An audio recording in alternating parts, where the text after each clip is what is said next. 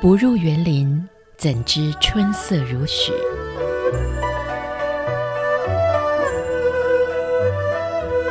不只是昆曲 Podcast。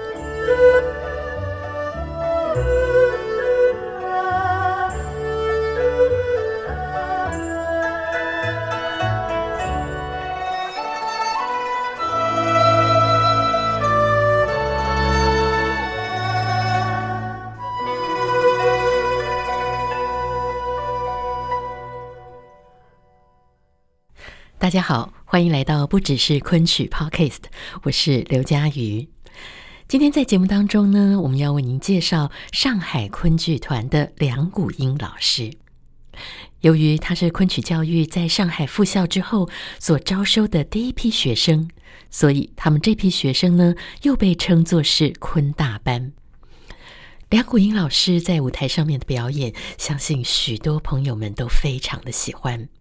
他诠释的人物个性千变万化，而且演得既细腻又充满了情感和非常丰富的层次，像是在借茶活捉当中的阎锡脚，烂柯山里头被马前泼水的朱氏，金瓶梅当中的潘金莲，甚至是旦角演员最害怕的思凡里头的小尼姑这个角色。全都被他可以说是演得有血有泪，让台下的观众大开眼界，忍不住拍案叫绝，惊喜连连，却也对这些不是那么被归类于传统正派女性的人物，充满了更多的理解跟同情。梁国英老师在访谈当中说到的一句话，可以说是道出了这其中的关键。他说。自己的一生在同年龄的孩子里头是比较坎坷的，然而一坎坷呢，就使得生命多彩了。到底是什么样子的成长际遇造就了这样一位让人敬佩的表演艺术家呢？今天的节目里，我们就请梁谷音老师跟您说说他自己的故事。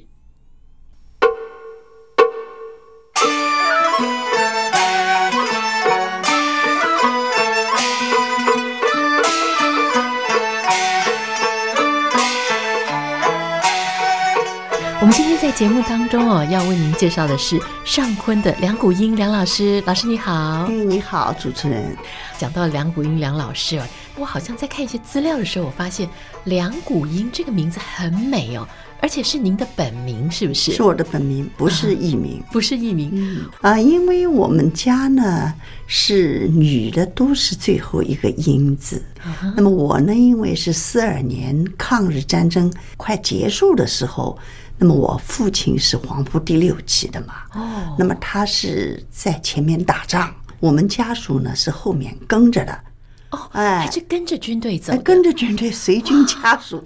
那么正好我妈妈就怀孕怀了我嘛，啊，那么就打到浙江金华的地方，那么他们就扎营了，把我们家属呢就安全的转移到金华的一个山上。那么那时候我妈妈就养下我。我是在山谷里头养的，就叫谷音，就空谷之音吧。这故事就是这么来的。那您小时候在山谷里头哭的时候，应该声音是很响亮的。可能吧？他们说哇一下把所有的家属都给吓坏了。所以您大概在这样子的一种奔波的生活，大概是几岁到几岁？也没有啊，因为很快抗日战争就结束了嘛。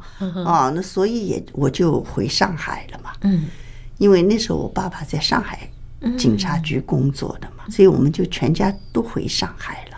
哦，啊，没有过多少流离颠沛的日子，但是就留下了这个美丽的名字，对对对对对，梁谷音。嗯哼，因为您有说到一些故事，说您小时候曾经有一段时间是住在一个庵里头啊，因为我父亲五零年就走掉了嘛。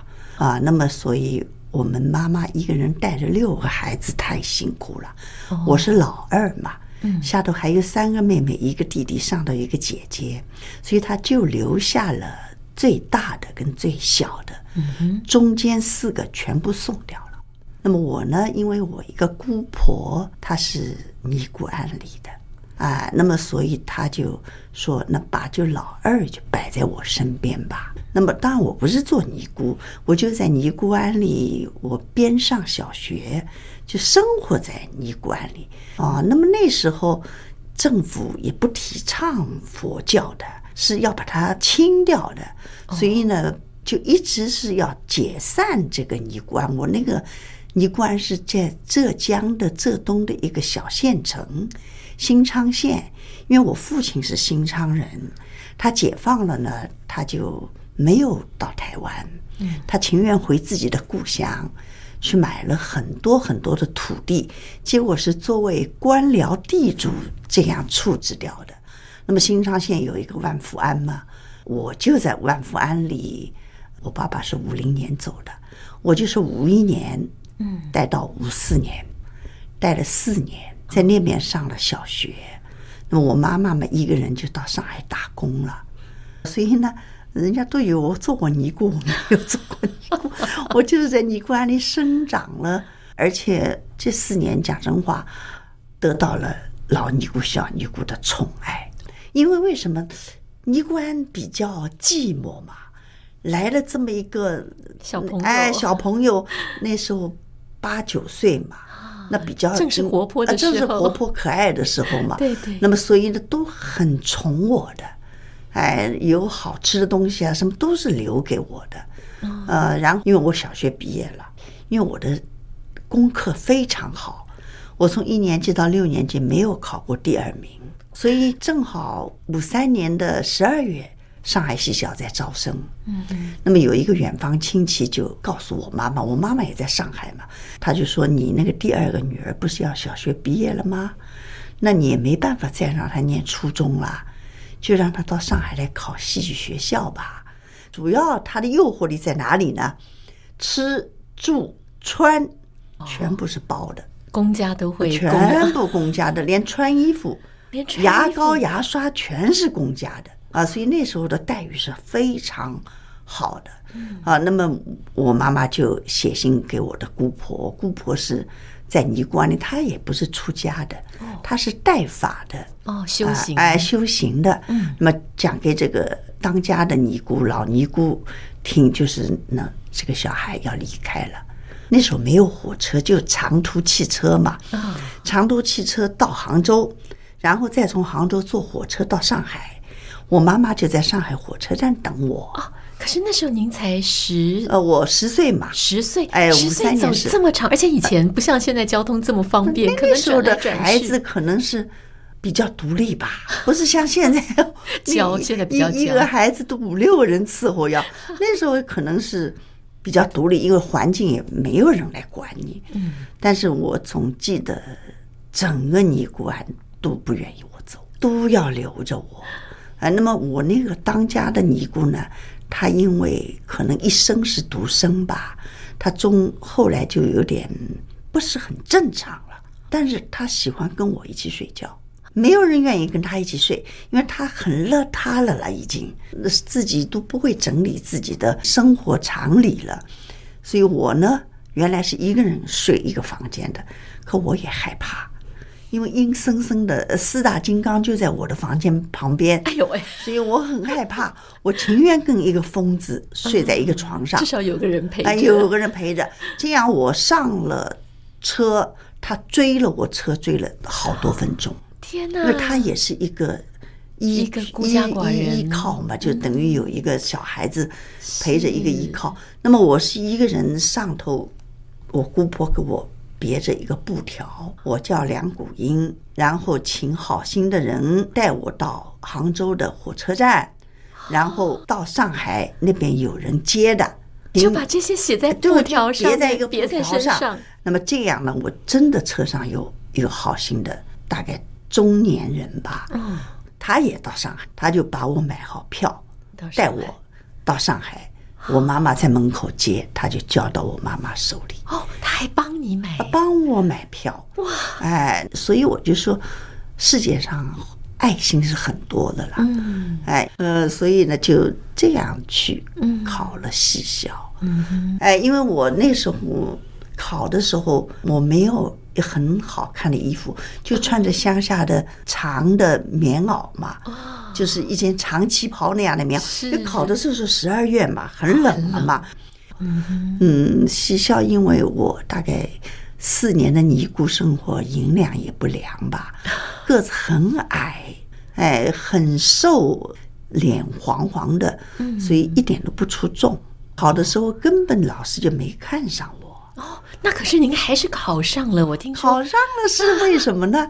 因为有一个后来我们昆剧团的团长李文轩，那时候是我们的班主任。最后他说：“别看这个孩子，他一副眼睛倒会说话的呀，就让他复试吧。”那么这样嘛，就是到两月底就通知来了。那你就没有再回去尼姑庵没有，就跟着妈妈住在上海。在我们妈在上海一个工厂打工嘛，我就跟妈妈住在工厂的宿舍里。结果的通知来了，那么我的心里呢是最好不要去哦。为什么？你不想想念书？哎，我最好不要去。所以通知书来了，说我去了，我一点都没兴奋。而且讲真话，我跟岳美缇都是被取生，要一年以后。看你情况才转正。哦，所以你考进去的时候是被取。被取生，因为我初试的成绩不太好，但是半年我就转正了。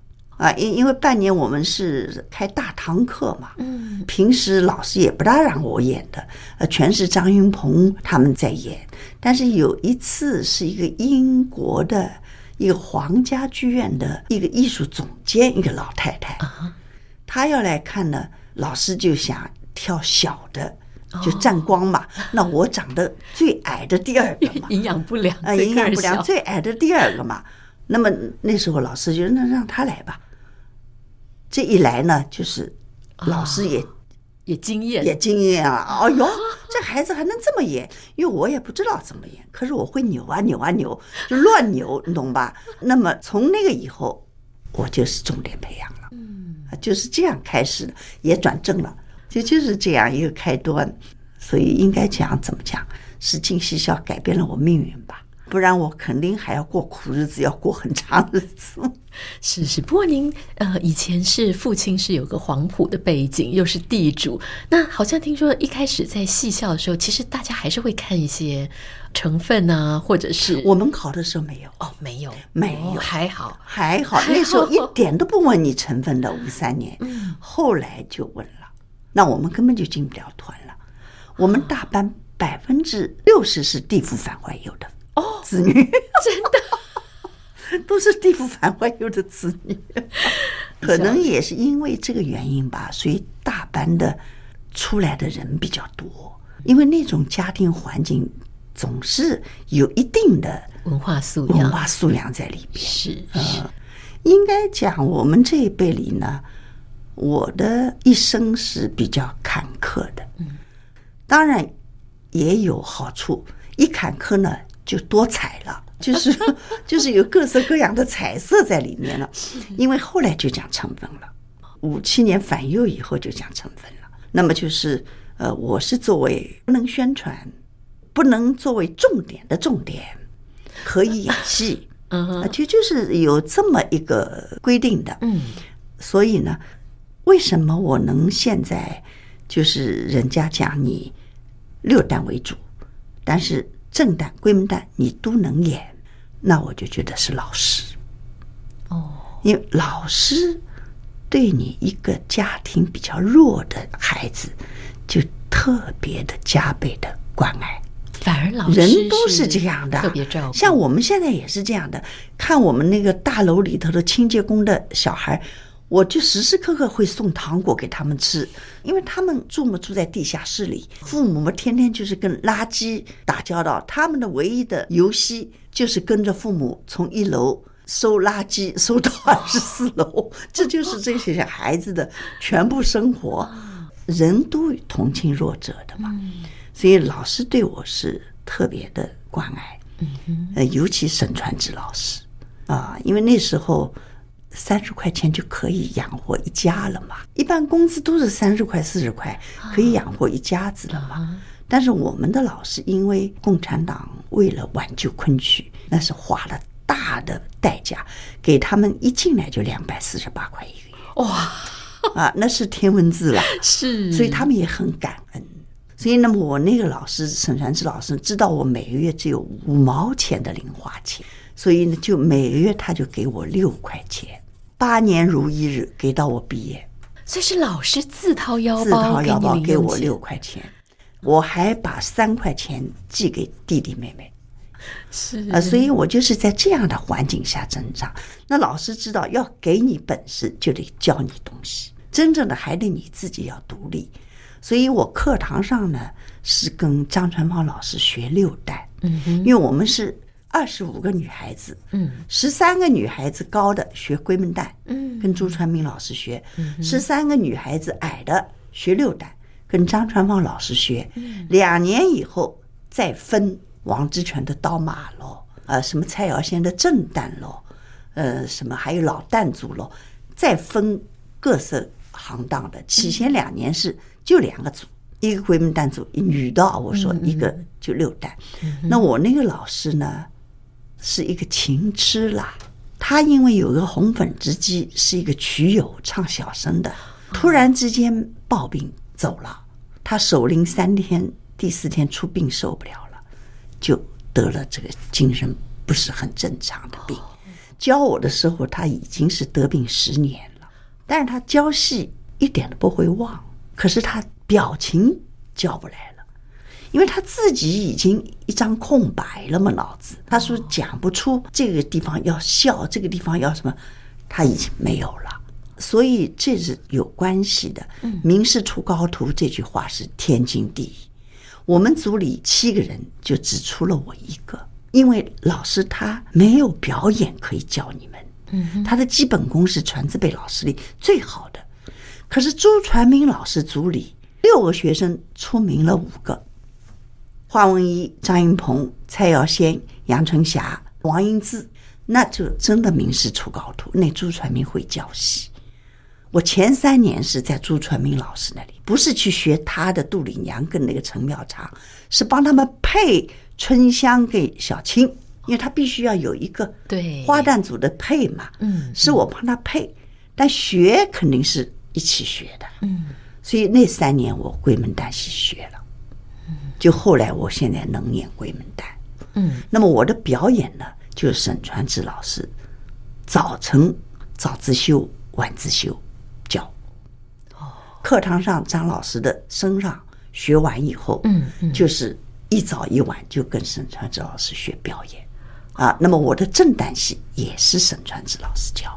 什么烂柯山啊、琵琶记呀、啊、什么杨告啊，都是他教的啊。那所以为什么我能唱三个行当呢？那都是老师的安排，不是我自己小时候就有那么大的 野心，什么都学。这其实哦，这个一路走来哦，真的是。非常特别的一个人生的际遇，然后造成了您能够在学习上面，就像您所说的，非常的多彩，跟别人不太一样。甚至包括您小时候的这一段在尼姑庵里头的生活，好像在后来当您在学戏的时候，人家说最害怕唱到思凡，但是这个对您来说却一点都不困难了。其实我也没有拿尼姑庵的生活记得那么清楚，但是因为思凡这个戏呢，女怕思凡嘛，因为她长达三十五分钟，一个人在上面载歌载舞，要让观众控制住，是比较难的。是难就怕夜笨嘛，是一样的道理。那么，但是每个旦角必须学思凡，不光是花旦组要学，龟门旦组也要学，正旦组也要学。因为它是个基础戏，那么我就有时候呢就想那个万福庵里那那四年的生活，那个庵堂也不是很大，就三个中式太，一个老式太，还有大概五六个小尼姑。那么那些小尼姑全部就是那响应政府的号召吧，就可能自己也像思凡小尼姑呀，希望有一个有一个家吧，有一个生活。就全部嫁人了，嫁人了。第二年，他们都会抱着孩子来看。哦，那些老师太挑着很多青菜呀、米呀来送给这些中师太跟老师太。那那么，所以我就觉得他们完全跟尼姑庵里的感觉是不一样了。容光满面，哦，很幸福。哎，因为也能吃荤的了嘛，不然老是素。所以呢，这种感觉我是在思凡里头，我把他演的比较阳光了。我觉得他们虽然是尼姑，可那么心里是跟一般的少女是一样的向往，一样的暖色调的，不是那种冷色的，就是受苦受难的那种，没有啊，因为她是一个比较天真烂漫的。没有文化的，啊，只是为了呃小时候多病多灾，那个爸爸妈妈把他送进尼观可以活命。那么他是到了十六岁嘛，很自发的一种对青春、对男人的向往了。那么就像那些小尼姑，他们嫁也就十七八岁，回来都是兴高采烈的，没有一个哭哭啼啼的。那么证明就是这种尼姑庵的生活还是。对有种修行的人，他合适；一般的少女，她是接受不了的。所以我就把思凡演得很阳光，都是演得比较土。因为我那个尼姑庵，尼姑都是很土的，都是山里人嘛，就很土很纯。基本上我是把她演得让人觉得很可爱，要捧着肚子笑的。因为还没有逃走呢，刚逃下他就想要养一个小孩儿。哎，就是都没有对象，他就要养一个孩子了，就就是这样的人。他在数罗汉的时候，觉得这个罗汉也看上他了，那个罗汉也看上他了。其实罗汉你说木雕的怎么会看上他呢？这就是这个小孩非常的天真，天真的想法，哎，非常的就是一种傻乎乎的啦。所以我尽量的往那个上演。那么，所以这个戏呢，应该说是我的成名作。我五七年演这个戏。就大家都承认了。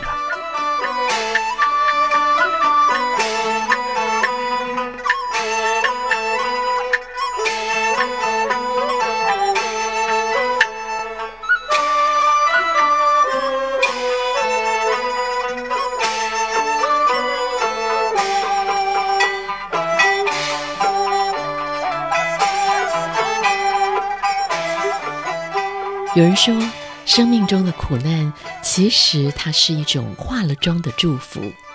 虽然这个样子的祝福很可能会被我们视而不见，甚至会让我们厌恶它、逃避它。可是，在梁谷音老师的身上，我们却看到他面对这些从小经历过的磨练以及伤痛，他不仅没有抱怨，反而变成了后来体验角色的时候非常重要的养分。也为自己的戏剧舞台开创出了一番全新的可能性。思凡当中的小尼姑，只是他跨出去的第一步。我们在下一次的节目当中，要继续的跟着梁谷音老师成长的生命故事，为您来寻找他细细的画在角色当中的蛛丝马迹，请您千万不要错过喽！不只是昆曲，我们下次再见，拜拜。